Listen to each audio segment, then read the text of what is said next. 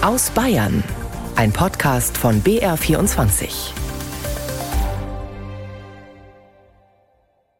Ich war geschockt, als ich morgens in den Nachrichten las, dass es eine Hausdurchsuchung bei der letzten Generation gegeben hat. Sie erfüllen nicht den Tatbestand einer kriminellen Vereinigung, die so gefährlich ist, dass der Staat dermaßen zuschlagen muss.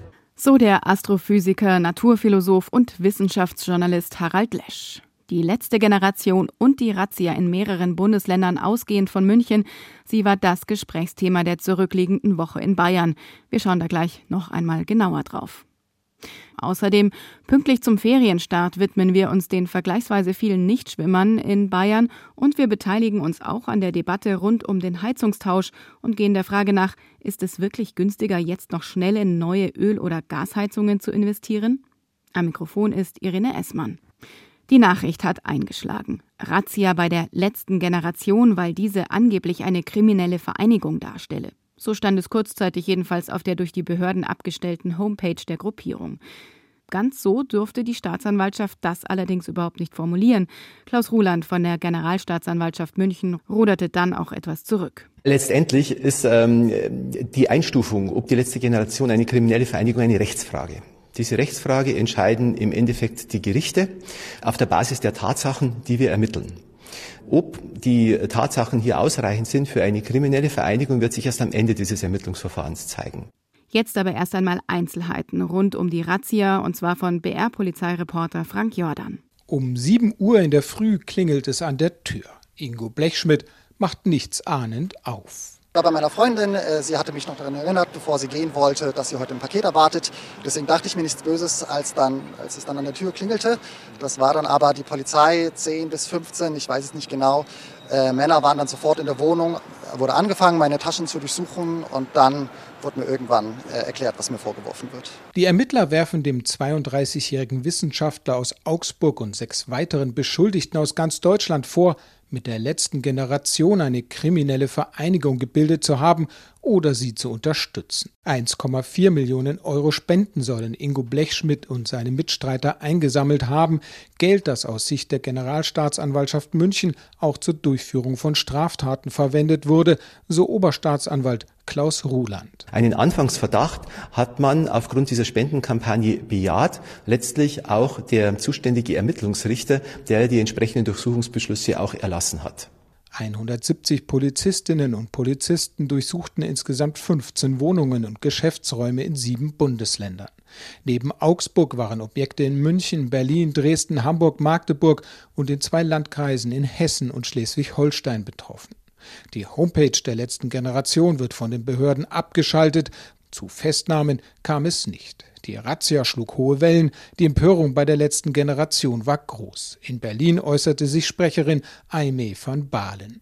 Nach den Hausdurchsuchungen heute und dem Vorwurf, dass wir eine kriminelle Vereinigung sind, fragen wir uns, müssen wir in Deutschland erst eine Dürre erleben, an Nahrungsmittelknappheit leiden, müssen erst unsere Häuser weggeschwemmt werden und das Trinkwasser ausgehen, bevor wir verstehen, dass die letzte Generation für unser aller Leben einsteht und dass das nicht kriminell ist. Beide Polizeigewerkschaften begrüßten hingegen das Vorgehen der bayerischen Justiz. Das Handeln sei konsequent, die letzte Generation erfülle längst die Charakteristika einer kriminellen Vereinigung. Auch Bundesinnenministerin Nancy Faeser verteidigte die Ermittlungen. Die heutigen Maßnahmen zeigen, dass der Rechtsstaat sich nicht auf der Nase herumtanzen lässt. Polizei und Justiz nehmen Straftaten nicht hin, sondern handeln, so wie es ihre Pflicht ist. Ganze drei Stunden durchsuchten die Beamten am Morgen die Wohnung von Ingo Blechschmidt und die seiner Freundin. Dass sie dabei mehrere Laptops mitnahmen, trifft den Augsburger Universitätsdozenten schwer. Meine Freundin ist jetzt auch in die ganze Sache reingezogen, obwohl sie mit der Sache nichts zu tun hatte. Und bei meiner Mutter wurde auch Haus durchsucht, auch Datenträger von ihr wurden beschlagnahmt. Wir werden natürlich einen Widerspruch einlegen gegen diese unrechtmäßige und total unverhältnismäßige Maßnahme. Unverhältnismäßig. Dieses Wort ist vielfach gefallen nach der Razzia gegen die letzte Generation. Und tatsächlich konnte man den Eindruck gewinnen, dass die Solidarität mit der Gruppierung gewachsen ist, und zwar selbst bei Menschen, die die Form des Protests dieser Klimaaktivisten eigentlich ablehnen. Stichwort Klimakleber. Jedenfalls haben sich noch am selben Abend in mehreren Städten Bayerns Menschen zu Solidaritätskundgebungen zusammengefunden. Manuel Rauch hat die in München beobachtet. Gegen Razzien wegen nix oder Klimaschutz ist kein Verbrechen, steht auf ihren Plakaten. In einem Protestzug durch die Münchner Innenstadt und an der Bayerischen Staatskanzlei vorbei wollen die Teilnehmenden ihre Solidarität mit den Aktivistinnen und Aktivisten ausdrücken und auf die Klimakatastrophe aufmerksam machen. Auffällig ist, dass auch viele ältere Menschen dabei sind. Die Stimmung ist friedlich. Prominenter Teilnehmer des Protestzugs ist der besonders durch das Fernsehen bekannte Astrophysiker Professor Harald Lesch. Er sei zwar gar kein Fan davon, sich festzukleben, sagte er dem BR. Er bezeichnete die Wohnungsdurchsuchungen vom Mittwoch aber als übertrieben und in keiner Weise verhältnismäßig. Um das Hauptziel der letzten Generation, Klimaschutz nämlich, geht es auch bei der Debatte um den Heizungstausch, der eigentlich vom grünen Wirtschaftsminister Robert Habeck auf den Weg gebracht worden war. Das Ziel, fossile Energieträger zur Wärmeerzeugung ersetzen durch Wärmepumpen. Weil aus Sicht der FDP da aber noch viele Fragen offen sind, liegt dieses Vorhaben aktuell auf Eis. Zeit, die mancher Hausbesitzer jetzt noch schnell zu nutzen versucht, um sich eine neue Gas- oder Ölheizung einbauen zu lassen, weil das nicht so viel kostet wie eine Wärmepumpe. Doch geht diese Rechnung wirklich auf? Manuel Rauch hat nachgefragt und so viel sei schon mal verraten, kommt zu einem anderen Ergebnis. Michael Mönner steht im Keller eines Münchner Wohnhauses. Die Mitarbeiter seiner Heizungsfirma bauen hier gerade einen neuen Heizkessel ein. Gas. 16.000 Euro zahlt der Kunde dafür. Einbau auf den letzten Drücker, bevor das wohl bald schon nicht mehr möglich sein wird. Denn eine Wärmepumpe, die umweltfreundlich Wärme aus der Luft, dem Grundwasser oder der Erde nutzt, wäre deutlich teurer. Hierfür hätte der Kunde locker das Dreifache bezahlen müssen. Mit seiner Entscheidung ist er nicht allein. 168.000 Gasheizungen sind allein im ersten Quartal dieses Jahres deutschlandweit eingebaut worden, ein Anstieg um rund 14 Prozent im Vergleich zum Vorjahr. Das belegen die Zahlen des Bundesverbands der deutschen Heizungsindustrie. Das spürt auch Michael Mönner in seinem Heizungsgeschäft. Er ist im Vorstand der Sanitärinnung München. Es ist tatsächlich so, dass die Nachfrage nach Öl- und Gasheizungen zwischen 20 und 30 Prozent gestiegen ist aktuell wieder. Die Leute sind stark verunsichert aufgrund eben der Gesetzeslage, die jetzt unsicher ist, weil man eben nicht weiß, was für Förderungen zum neuen Gesetz dazukommen, wer kriegt wie viel Geld. Denn wer sich eine teure Wärmepumpe einbauen lässt, bekommt die zwar vom Bund gefördert, doch müssen die Kunden das Geld erstmal vorstrecken. Eine fossile Gasheizung ist da erstmal deutlich günstiger. Doch lohnt sich die auch auf Dauer? Nein, sagt Cornelius Schmidt. Er ist Energieberater in München. Wer jetzt sich noch für eine fossile Heizung entscheidet, kann unter Umständen sehr teuer daraus kommen, weil natürlich diese CO2-Bepreisung oben drauf kommt. In der Regel kann man dann sagen, vielleicht in 10 oder 12 Jahren sind dann die monatlichen oder jährlichen Kosten wesentlich höher als die von einer Wärmepumpe. Mit dem Klimapaket hat die Bundesregierung beschlossen, wie viel jeder für die Emission von CO2 bezahlen muss. 2027 wird das Abgabensystem dann in den europaweiten Emissionshandel überführt. Öl und Gas werden dann nochmal deutlich teurer, zeigen Berechnungen. Hinzu kommt, dass der momentane Gaspreis noch subventioniert wird, doch auch der Gaspreisdeckel der Bundesregierung wird irgendwann wegfallen. Es muss also ein Umdenken her. Und das hat teilweise auch schon eingesetzt. Der Absatz von Wärmepumpen hat sich im ersten Quartal 2023 mehr als verdoppelt im Vergleich zum Vorjahr. Dennoch liegt er noch weit unter dem von Gasheizungen. Da ist jetzt die Politik am Zug, findet Energieberater Cornelius Schmidt. Das Heizungsgesetz müsse insofern nachgebessert werden, dass finanziell schwache Hausbesitzerinnen und Besitzer mehr Unterstützung bekommen. Diejenigen, die natürlich die finanziellen Mittel haben, die sagen, ja, wir wollen das machen. Der andere Teil, den müssen wir mitnehmen. Da muss dieses Gesetz einfach sozial verbessert werden. Und von der geplanten Wärmewende nun zur vorgesehenen Verkehrswende. Auch die, sagen Experten, ist nötig, wenn wir unsere Klimaziele erreichen wollen. Doch wie kann sie gelingen, die Verkehrswende? Was ist sozusagen die Wärmepumpe auf der Straße? Zur Mobilität der Zukunft hier bei uns in Bayern hat Franz Engesser recherchiert. Mobilitätsforscher sind sich einig. Für die Verkehrswende reicht es nicht, Radwege zu bauen und Elektrofahrzeuge zu subventionieren. Die Menschen müssen vor allem dazu gebracht werden, auf das eigene Auto zu verzichten und etwa den öffentlichen Nahverkehr zu nutzen. Verkehrstechniker Klaus Bogenberger von der TU München glaubt, dass so etwas vor allem im ländlichen Raum nur über ein gutes On-Demand-Angebot funktionieren kann. Um so ein System aber erfolgreich zu machen und auch den eklatanten Mangel an Busfahrern zu umgehen, ist für den Forscher eine Voraussetzung nötig. Was auf jeden Fall passieren muss, ist Automation.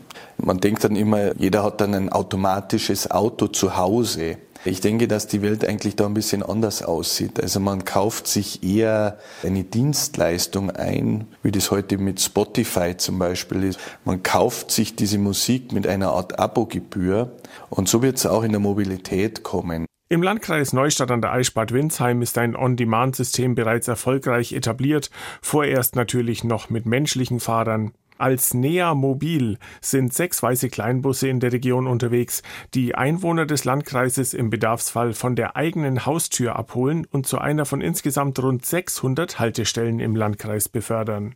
Mobilitätsforscher Harald Kipke von der Technischen Hochschule Nürnberg ist von so einem Bedarfsverkehr hingegen nicht überzeugt.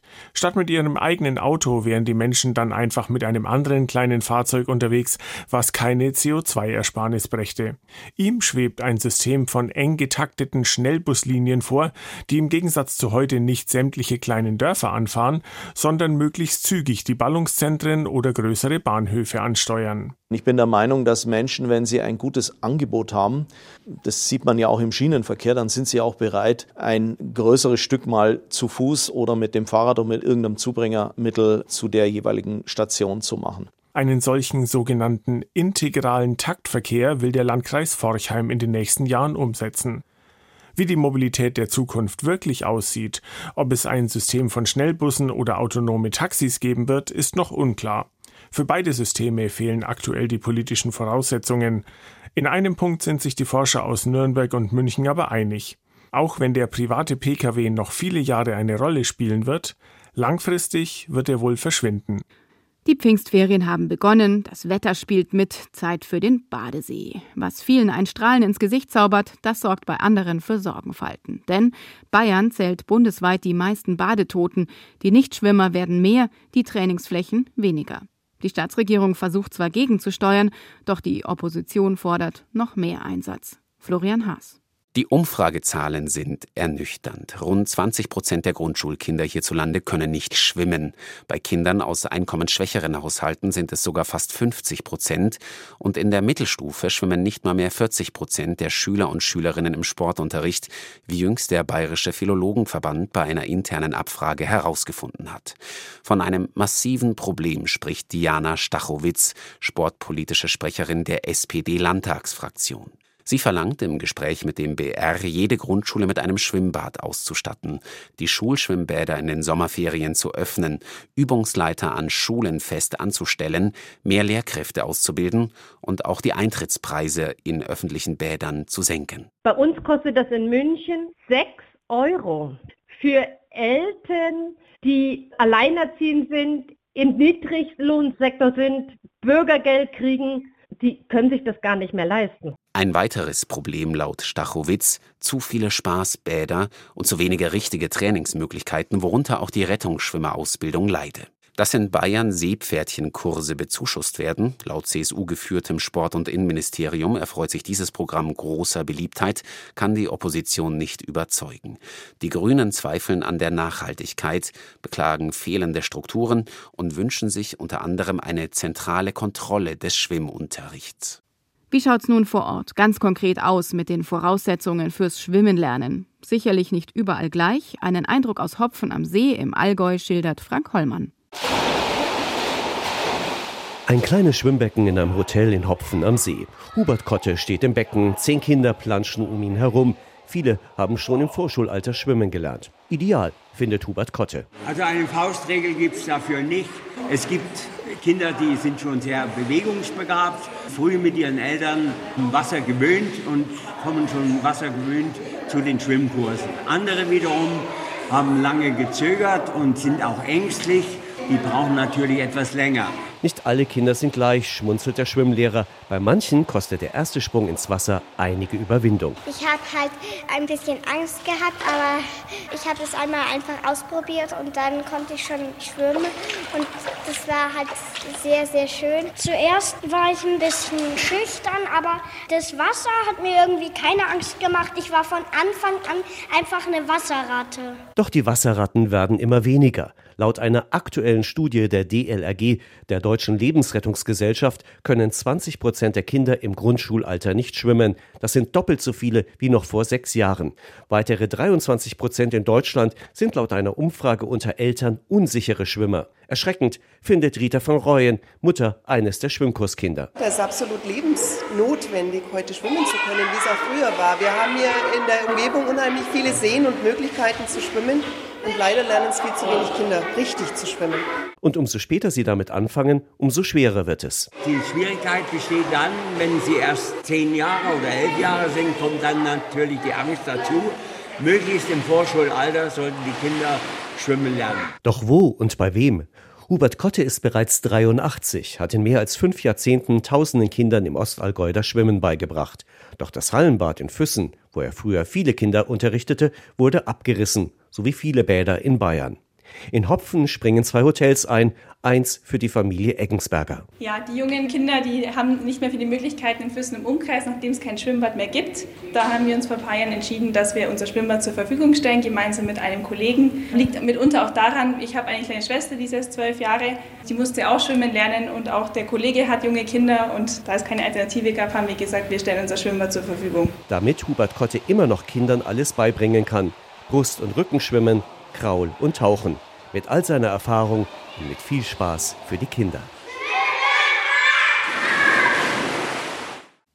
Und nun zu einem sehr unappetitlichen Thema. Im oberbayerischen Rimsting sind in einem Stall Dutzende verendete Rinder entdeckt worden. Einige Tiere waren bereits sogar verwest. Die Hintergründe sind bislang nicht klar. Die Staatsanwaltschaft ermittelt nun. Die Tat Kühne berichtet aus einer Bilderbuchlandschaft, in die diese Geschichte so gar nicht zu passen scheint. Schwarz glänzende Äcker, satte grüne Wiesen, darauf ein paar Rinder, die Gedanken verloren, wiederkäuen. Im Hintergrund eine Bucht des Chiemsees, tiefer Friede liegt über dem Land.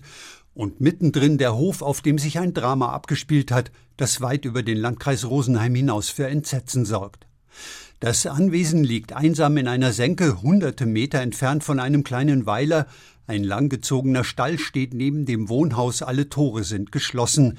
Nachbarn geben sich wortkarg. Man habe nichts mitbekommen von den Zuständen auf dem Hof. Mehrere deuten aber an, dass es in der Familie des Landwirts Schicksalsschläge gegeben habe. Ein Bauer, der seinen Betrieb hinter dem nächsten Hügel hat, erklärt dem Reporter, dass sich das Ganze nicht über lange Zeit zugespitzt haben müsse. Hoher Mist und Güllestand, das könne schnell gehen, sagt er, wenn nicht täglich mehrfach gereinigt werde.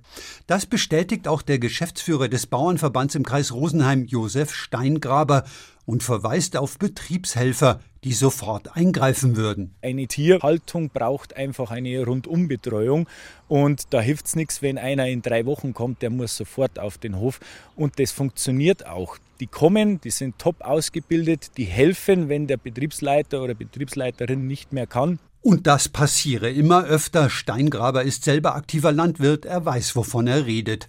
3000 Familienbetriebe gibt es im Kreis Rosenheim und die stünden unter immer größerem Stress. Er nennt Beispiele für Hilfsangebote. Wir haben den bäuerlichen Hilfsdienst. Also hier haben wir auch finanziell die Möglichkeit zu helfen, mal etwas zu bezahlen, wenn es zwickt, Betriebshilfe oder einen Angestellten oder den Tierarzt. Wie aber kann dann trotz aller Angebote und Appelle durch den Bauernverband eine so entsetzliche Situation entstehen wie in Rimsting? Wir müssen schauen und analysieren, was ist hier passiert und müssen natürlich nochmal gegensteuern. Aber die Hilfe wäre da. Die Ermittlungen laufen weiter. Der zuständige Staatsanwalt aus Traunstein war auf dem Anwesen. Eine Stellungnahme gibt es bisher nicht. Es seien neue Ereignisse zu berücksichtigen, heißt es etwas nebulös aus der Pressestelle. Eine Erklärung sei im Entstehen. Auch aus dem Landratsamt Rosenheim gibt es keine Kommentare oder Erklärungen, auch nicht zur Arbeit der Veterinäre. Alle wollen weitere Erkenntnisse der Ermittler abwarten. Vom Kontrastprogramm zu den verendeten Rindern erzählt nun Dagmar Bora-Glas aus dem Landkreis Miesbach. Sie hat Landwirte getroffen, die sich sehr viele Gedanken ums Tierwohl machen. Ihr Ziel? Mehr Bio bei Kälbchen und mehr Wertschätzung durch die Verbraucher. Kommt auf einem Biohof ein Kalb zur Welt und wird das Tier nicht zur Zucht gebraucht, dann wird das Kalb verkauft, nicht als Biokalb, sondern meist auf dem konventionellen Markt, erzählt die Biolandwirtin Manuela Zehntmeier. Weil der Markt für die Biokalber einfach noch nicht da ist. Also das ist einfach nur zu gering. Das sind einzelne Schienen, das sind Hofläden, die das schon machen, aber so der große Handel mit den Bio-Kaiberl ist einfach bei uns nicht gegeben. Das heißt, wir müssen die Kaiberl, die mit Biomilch gedrängt worden sind, verpäppelt worden sind, müssen wir dann leider als konventionelle Kalbe verkaufen. Rund 3000 biozertifizierte Kälber aus dem Landkreis Miesbach werden jedes Jahr über Märkte und Händler außerhalb der Region verkauft, bedauert Stefanie Stiller vom Verein Oberland Bio-Weiderind. Wenn sie Glück haben nach Norddeutschland, Holland, Dänemark, wenn sie Pech haben, auch noch weiter, die landen dann meistens in konventionellen großen Mastbetrieben, werden dort aufgezogen von Ackerfrüchten, von importierten Soja, von Mais, Schrot und so weiter. Es ist der Weg dahin nicht schön, es ist das Aufwachsen dort nicht schön, auch meistens die Schlachtung in großen Schlachthöfen nicht schön. Und das ist eigentlich der absolute Grundstein, warum wir das Ganze machen mengen, das Tierwohl hochhalten. Die Miesbacher Landwirte haben großes Interesse an dem Projekt, erzählt Stefanie Stiller. Rund 50 Landwirte wollen mitmachen. Dahinter steckt Folgendes. Der Verein Oberland Bio-Weiderind hat eine GmbH gegründet. Das Ziel, so viel Biokälber wie wie nur möglich sollen künftig in der Region aufwachsen und vor Ort handwerklich geschlachtet werden. Und die GmbH kümmert sich um den Fleischabsatz. Denn das sei das A und O. Damit das Projekt am Ende aufgeht, braucht es viele Abnehmer in Einzelhandel und in der Gastronomie, betont Stefanie Stiller. Wir mengen auch den Münchner Markt erschließen, von der staatlichen Kantine bis zu einzelnen Restaurants, große Kantinen von den Münchner Firmen. Also wir haben da im Bereich der Außerhausverpflegung natürlich eine riesen Spanne, die wir gerne beliefern würden. Die Miesbacher Landwirte können jedenfalls auf Absatz hoffen, denn bei der Gründung des neuen Unternehmens ist ein Bio-Großhandel als Gesellschafter mit eingestiegen. Aber Tierwohl ist teuer. Das Bio-Weiderindfleisch aus dem Oberland kostet für Gastronomen beispielsweise 15 Euro pro Kilo. Außerdem brauchen Wirte eine Bio-Teilzertifizierung, damit sie das Biofleisch überhaupt auf der Speisekarte bewerben dürfen, was alles etwas schwieriger macht. Wenn es einfach war, dann hätte es, glaube ich, schon lange jemand gemacht.